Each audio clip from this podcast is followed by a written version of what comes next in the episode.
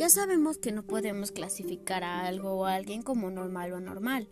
Sin embargo, podemos definir que algo es correcto o incorrecto. Desde pequeños hemos vivido con muchos estereotipos. Entre ellos, el más común es aquel que denominamos frecuentemente como discriminación a causa de género o discriminación de género, que se basa en la distinción, exclusión o restricción hacia uno de los dos géneros de ciertas actividades o de ciertos objetos por la creencia errónea de que cada género debe gustarle ciertas cosas en específico.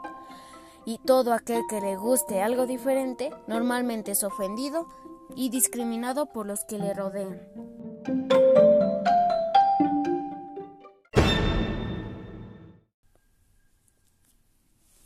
En la actualidad, el número de situaciones de este tipo ha bajado un poco. Sin embargo, Aún hay personas con esta mentalidad y que no respetan los gustos de los demás, como pudimos observar en el video anterior.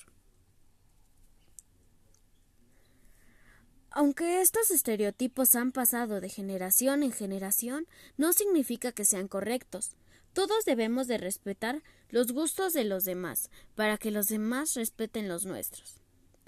El hecho de que alguien tenga los gustos diferentes a los demás no lo hace menos ni es una razón para ofender.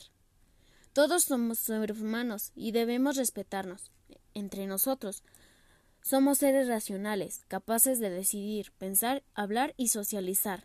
No deberíamos pelear por algo tan absurdo como las diferencias.